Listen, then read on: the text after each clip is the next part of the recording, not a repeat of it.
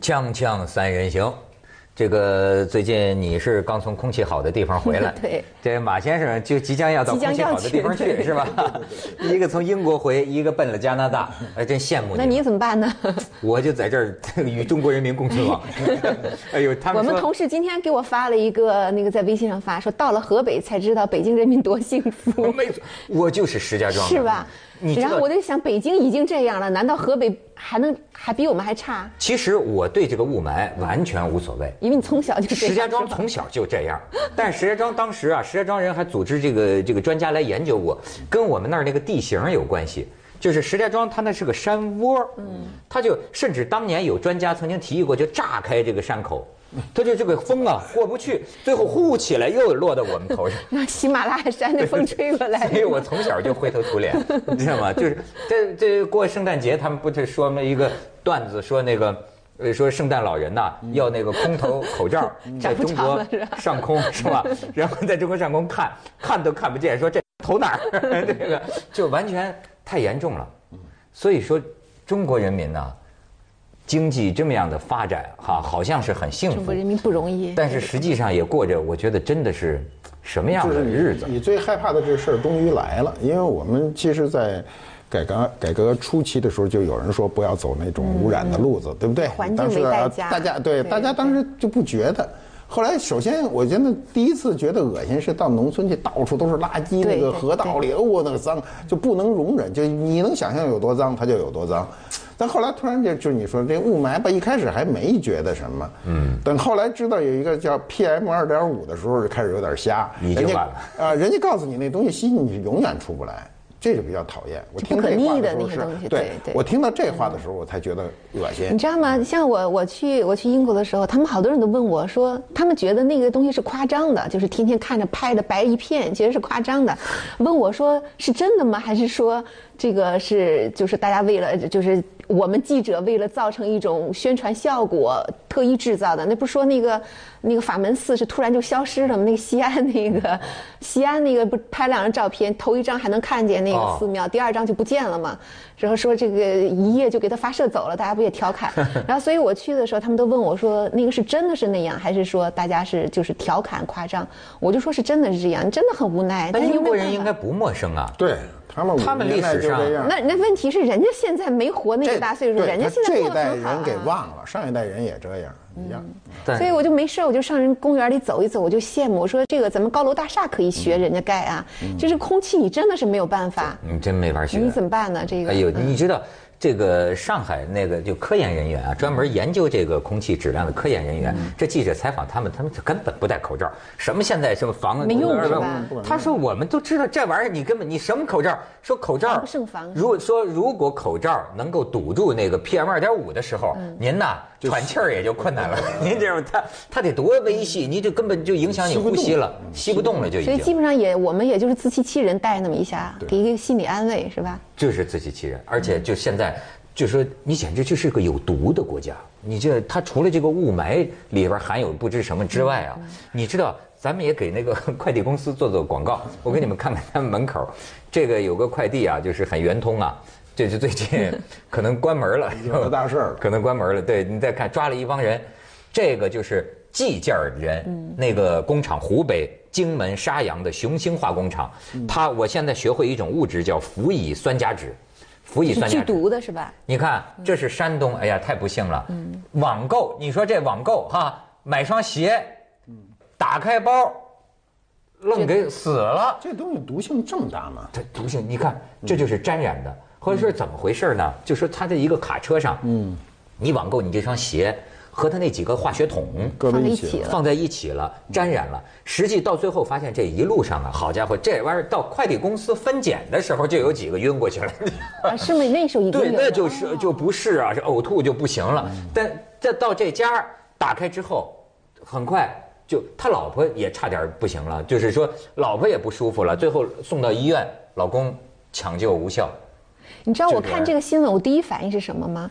我第一反应以为是那个鞋有问题，因为你知道对我也咱们以这为生活是各个环节都充满了这种对毒有的的鞋的那个那气个味胶儿味儿呃，你知对道吗？你有时候去那个小商场，我都我都想跟那些工作人员说，我说你们不能再干这一行了，那个味道全部都是劣质的那个那个是那个对胶水的味道。我我也承认，我有过一次就是贪图那个样式好看，买了一双鞋，觉得还挺便宜的，买回来真的一个月那个味道都没散掉，给我恶心的，我就干脆给扔了。我就说那个胶水多，所以哎我一看这你可个以字跟马云谈一谈，我不是网购的，我是自己跑到那个啊，然后所以我看这个新闻，我第一反应我说这个鞋肯定这个胶水儿嗯这个太毒了，后来看结果是这个速递的问啊那个题，东西叫什么玩意儿？那个东西。嗯辅以什么是干嘛酸用的甲酯？不不不啊，辅以酸甲酯，哎我真很没悲背错。哀，都是靠人家死一个人命来普及普及化学知识。 那当然了上回知道那东西叫铊，是吧？铊没错叫他没错他对他对中毒对。啊嗯对你全是靠这个。你说，呃，就是你，你有时候觉得啊，你在家里啊买个东西突然致死，这事儿怎么都贴不上，嗯它就生生的发生了。发生以后呢，一调查说他们这事儿很正常，是吧？经常的去记这种很混乱的东西，关你键知是道我们多危险是吧如？果我接收就是这一桶化学的东西，我死了我得认着，是不是？你他妈买双鞋，嗯所以老百姓今天呢，就是就是觉得内心的这种不安定感，嗯就特别特别严重。像这个事儿，理论上讲，就是就这一单是吧？就这一单，一单一不止单一单，不是他就这一个桶嘛？啊对熏的这些人就是这一个桶破了嘛，是不是啊那？个坏了一个桶呃啊，然后我们这么剧毒的东西啊，它散发出毒气，那按理说这他妈都叫化学武器，是不是？是是是你让一熏就死，那不这化学武器怎么就没有监管？我就很奇怪。对，我看着也，然后我回到家，我从因为我回到家一看，这个圆通速递，我当时说你们怎么还敢用它？然后给小孩寄的一个圣诞节礼物，然后呢我就说这个事情跟马老师那感觉一样，就是这么。剧毒的东西怎么用社会上的一个车去运它呢？你是不是应该有一个专门的运载化学武化学武器它的？就是化学武器化学就是化学武器 是应该有一个专门按我们对社会的管管理的一个理解，像这种剧毒的东西不可能交给社会上的一个车辆去运，你肯定是要有一个专门的。我们经常在路上也可以嗯对看到那对对种对运运运运什么油的车，运什么燃气的车，那都是特殊车辆啊，挂的牌子也不一样。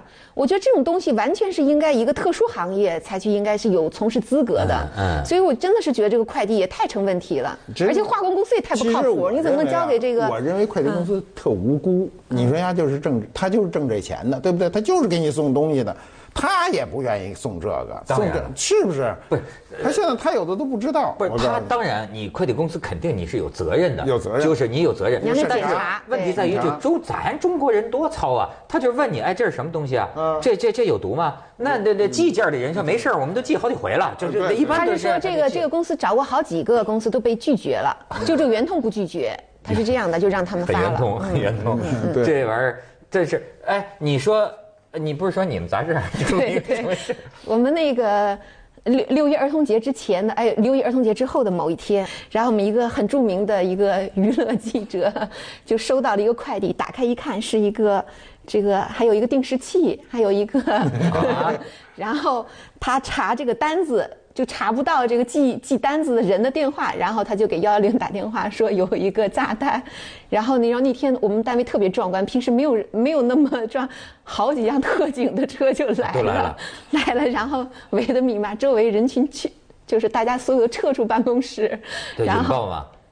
他要查呀，但是那个防暴警察他都来了。看着是个定时炸弹，对，对啊实际重点上了后来打开一看，它是一个玩具，是一个很不靠谱的一个一哥们儿南京的一个一个搞创意公司的，说是要给记者维持关系， 然后叫儿童节快乐。然后哦我们偏偏那天又不上班，我们一般，然后等上班的时候是一个很敏感的日子，明白吗？然后大家都很警惕，哦然后一排查。但问题是我后来看呢，我又觉得有问题了。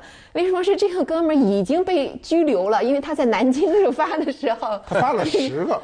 不止发了十个，说发了六十个，然后在啊南京就被抓了。然后我说你在南京被抓的时候，你不赶紧供出你的名单吗？你把这些排查，他也不说。哎，说明南京方面警惕性很高 啊，南京就给他没有对对对南京人家也报警了，他发给人，人也家报那警个了。本城的收的早，他们这收的晚， 这家伙六十个定时炸弹。嗯然后就然后说 他就他本来们是一从个。来没那么受社会关注过。对对呜呜呜，人都来了。然后我们前台小姑娘就说那个特警身材特好的，就是啊 帅哥哎忙了半天，后来就说你们回来上班吧，是虚惊一场，对对，嗯这对叫百乌龙。但最后也是说快递公司也有问题，就是说你们也不查，什么东西也不查，你们就送过来了。哎，但是其实我有个私下里想，嗯他们查我也挺不乐意的。对，就是，但按照这这次就说啊，按照我觉得就是说，如何在公民隐私和安全之间啊，找找到一个平衡。嗯你比方说，要是说呃，按照规定啊，他要是怀疑，你要打开，你要检查的。可是我又不太愿意我的邮件儿让这个快递公司说可 以他查有个问题哈、你比如说，我就寄一个羊绒毛巾，不是毛巾呢，围 巾，我一打开，让他一看，他一看，嚯，这牌子贵啊，他你妈怕他这掉包了是吧？对，他好嗯多这问题，就是这东西没有伤害，但是我也不愿意让你看见一点，对不对？没错是不是这意思？没错如果你说我寄一个便便宜的白毛巾，那倒没事儿，他掉不了包。这被人掉包，或者他丢了，丢了以后呢，他愿意赔你。你可能花好几千块钱，他说我赔你几百块，那等于我觉得把这东个西买快走了递这么多，呃这些年来这么繁荣兴盛，就是因为它方便，给大家造成很多方便。比如我一我要给别人送个文件，送个什么嗯对，哎，我就不用自己去，我自己去一出就一天。但是现在最近接连的出现这件事，你就发现这这个行业暴露出很多很多这个管理的问题，包括其实调包也好几次，好多人对，都是还有一个快就递是手它机因什为么的。因为嗯它这个门槛是最低的嘛，对对所以你只要它出点竞力就可以了竞争惨烈，嗯，就是你你比如好一点大一点公司顺丰吧，它收费高，那就出。但是它服务相对就好很多，因为越大的公司管理成本越高，它嗯的成本就一定高。那么现在这种小的，就是同城的，又特别多，就是各种公司。有的公司呢，一开始还挺负责的，给你弄个东西，你让他当天送当天到；有的一弄拖你好几天，你也，那么前日说那个床垫儿是两年前买的床垫儿 两年这后有才点太送的。那那这人还是很有信誉的，就是两年后还给你送来。两年后才把床垫送 到，就给你送来了搞得家里还误会了，老用公了说两年是吧？ 用两年给你送去了。 对对，两年后送过来，这是一个误会。但是我觉得这个这个在未来的这个呃我们这个社会中的快递是非常重要的，这个物流非常重要，啊太重要了太重要。对尤所其以这个现在管理，就是嗯尤其现在的这个这个叫网购嘛，对就淘宝对对。呃，我那天好像昨天还是前天，我看报纸上说，是北京地区是哪儿已经是网络的销售的总额超过了零售额了，那这个就很大了，就是变成了一个呃，过去是整体物流，比如说。这一车菜全运到菜市场去了，对吧？今天这一车菜全打成一个一个包，分分分发给呃各个用户，所以它都变成这种零散的，都是游击队、蚂蚁搬家式的，所以这种管理确实很难。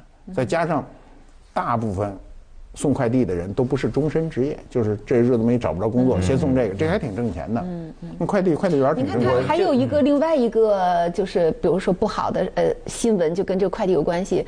我我不知道你们还记不记得前日出了一个新闻，就是那个快递员总给一个女的去送。货那个那个女是一个单身，啊然后她很喜欢网购，然后这个人就老给她送，送来她就觉得这个女很有钱。后来她不就是假冒去送快件的时候，把那个女的给嗯给杀了给杀了，杀了抢劫杀人嘛。他就是因为因为你那个单子上有有明确的你的地址，然后你的电话，而且我记得还有一个新闻，就是有一个快递公司，他承认他所有的这些信息都是他留存的，他没有销毁。哎我觉得这也很可怕，你的地址、你的电话、你是干什么的这已，他经全部都已有，经有这样的犯罪分子了，就是而且他们卖呀哎，他在网上给你这个很卖难信防息嗯就。杀了人了，就是快递员儿。但是他因为就是这种你的个人信息啊，对呀他了解得一清二楚现在有人都都有都都掌握，然后就上门送快递，嗯家里只有女的家庭主妇，还有的人是他呢，可能生活状态呢一开始还不错，所以他在维持着，然后突然有时候生活状态不好，比如他陷入赌博，有人追债。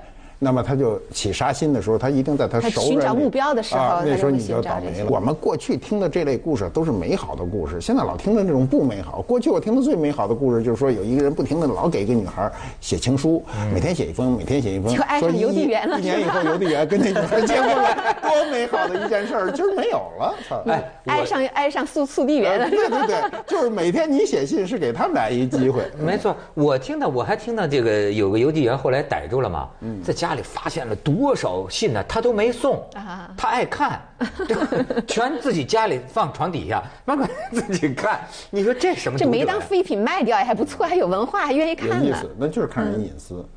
对，嗯这个邮递员自己其要实窥挺私需要癖这这边个他有一个这样有这么一个调查很有意思哈，就说中国人的信息传递中百分之八十是无用的，无用的是干嘛呢？是联络感情的。说西方人的传递信息中百分之八十是有用信息，嗯百分之二十是联络感情的，所以中国人的短信就特别多。中国人短信中实质上说实质化的少，大部分是瞎侃来回聊天儿。有的是把段子是吧有的是调情干什 么，就是你仔细想，嗯它不是必发的，必发的反而占的比例非常低。是是嗯是，所以你看西方人，你比如说苹果手机，外国人从来没有说这手机电不够使，中国人都反映电不 够使，为什么？你使太多。那外国人说我使一礼拜挺好，中国人一天弄两块电池这么老厚，呱呱全插在上头，就没闲着过。就我见过很多人一天这眼睛就不离手机，你哎知道吗，？真是！现在我都嗯呃，最近我这个初步治理我自己有点效果。我前一阵儿觉得这个就崩溃了，嗯我说天天忙不我说过来了对是吧嗯你不能被这个微信所制，你知道，你不能成为他的呃奴成隶为了，他的奴隶了对就是对就对就大早上起来，他那梆不咯当咯当咯能当，不能不看？就开始刷了。对你睡觉前也得刷一遍，再他刷。乱乱心，嗯因为你咔当的一下，你就就得看一下。但是我就是说，人的状态，比如说你写文章，你是知嗯道的，对吧？你大概可能需要十分钟左右的时间，你才能慢慢的集中到你要十写的分钟太 短了，还十分是钟吧，一个小时还对，差不多。嗯然后一进入这个写作状态，你就要需要保持一对定时间的对注意力才写。但是这玩意儿刚当一下看一下啊，是是你这个心分心了，回来又得这半对天对时间对才能对，又进就入像那个机器，你要半天才能给它热起来一样。是的后来我就发现这玩意儿是魔鬼，就是说嗯对，它使得我这么一个中年人呐，嗯就一事无成了。你是青年人啊从早到晚就从早碎片到化，晚，什么都碎片化。你一事无成，你这一整天一一页书也没看下去，但是我觉得还有一页纸也没写出所以来，，所以我现在书上不是不是书上，我现在手机上，呃，不看，没有微博，没有那个微就是信微信，就什么我都不要，我就是一个短信，你愿意发就发一个。所以这短信现在还净有垃圾呢。嗯所以你要就说你一定要自制。这就让我想起一个这个老和尚，整天就给人讲经啊。这老和尚讲的也有一定的道理。他是说啊，说你现在的这种科学技术的发展是什么？过去佛教就讲，就说五欲六尘。五欲六尘就是说，修行的人就是得定了，就是你心定了，你才可以出去接触这些个东西。你不怕受诱惑，你把得定。他说，但是现在的人是什么啊？你这个等于自己心还没定呢。可是你的这个技术手段呢、嗯已经让你叫它扑面而来，你怎么能保持你心的这个安定和但专注？但是我刚才才就说，我还注意到一个很好很好玩的现象，就是说很多朋友在微信上发誓，我再也不不刷屏了，我再也不看了。然后我说我自己戒网，什么戒什么一个月，嗯过一段时间，你看他又在上面刷了，啊就好像已经形成了一种精神依赖。对这个这这个个很厉就害跟那个很厉害对，就跟那个中了瘾那个瘾一样的，我觉得。嗯所以呢哎所以这个大家还要警惕，我也觉得老但是提醒自己。嗯对，警惕的方法呢，就是你可以往另一方面找一找，就是你比如说像咱们那个文道啊，嗯我认为他就是另一路，他那一路已经让我觉得有点人神共愤了，你知道 吗？他就不开手机，就多急的事儿你找他嘿。